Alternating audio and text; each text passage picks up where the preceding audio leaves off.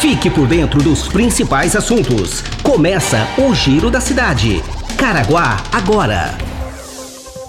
Olá, seja bem-vindo a mais uma edição do Giro da Cidade, o podcast mais ouvido da região. Nos próximos minutos você vai saber informações de utilidade pública de Caraguatatuba.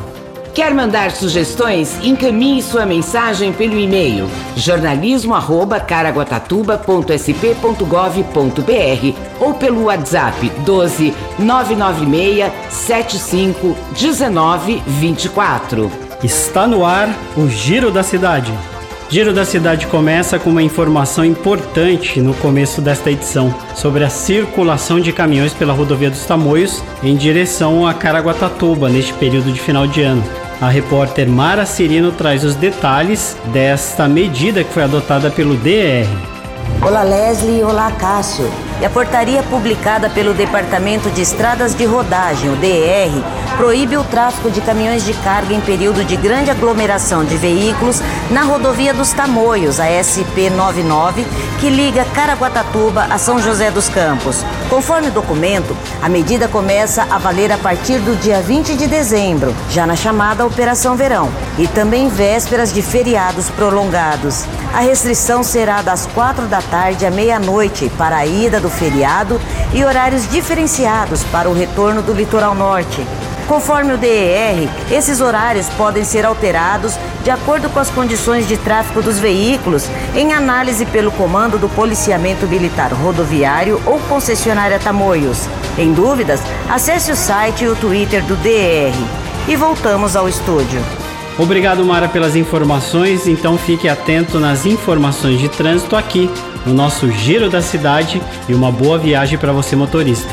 Mudando de assunto, a Prefeitura de Caraguatatuba intensificou a fiscalização de áreas públicas e quem traz os detalhes é o repórter Gabriel Batalha. A Prefeitura de Caraguatatuba, por meio da Secretaria de Urbanismo, vem realizando as ações de fiscalização em suas áreas públicas existentes nos bairros Golfinhos, Mar Azul e Jardim das Palmeiras. O objetivo é coibir as invasões de terra. Segundo a Secretaria de Urbanismo, os espaços são reservados para implantação de praças, escolas e centros de saúde que vão servir à comunidade. No caso de obras residenciais em terrenos particulares construídas de forma irregular, os munícipes devem procurar a Secretaria de Urbanismo para regularização.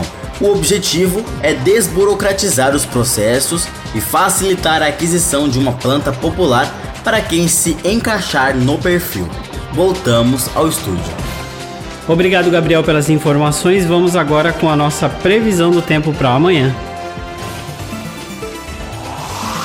Previsão do tempo. A quarta-feira será de céu entre muitas nuvens e chuva ao longo do dia. A mínima prevista será de 23 graus e a máxima chega a 28 graus. As informações são do Centro de Estudos Climáticos do INPE de Cachoeira Paulista. E você sabia que a cidade de Caraguatatuba conta com um serviço exclusivo de coleta de lixo hospitalar? Olha, quem traz as informações é o repórter Nelson de Oliveira. A Prefeitura de Caraguatatuba realiza de segunda a sexta-feira a coleta de lixo hospitalar em toda a cidade, segundo o cronograma.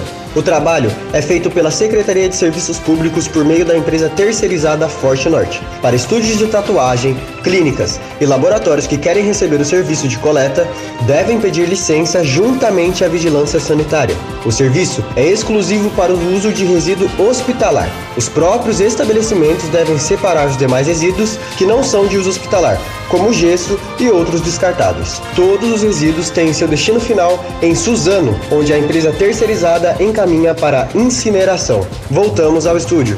Obrigado, Nelson, pelas informações. Olha, ponto final no Giro da Cidade de hoje. Então, nosso novo encontro é amanhã.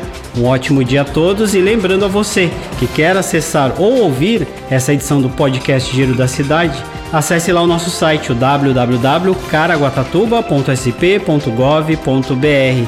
Grande abraço a todos, até amanhã. Tchau.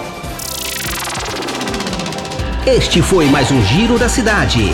Caraguá agora.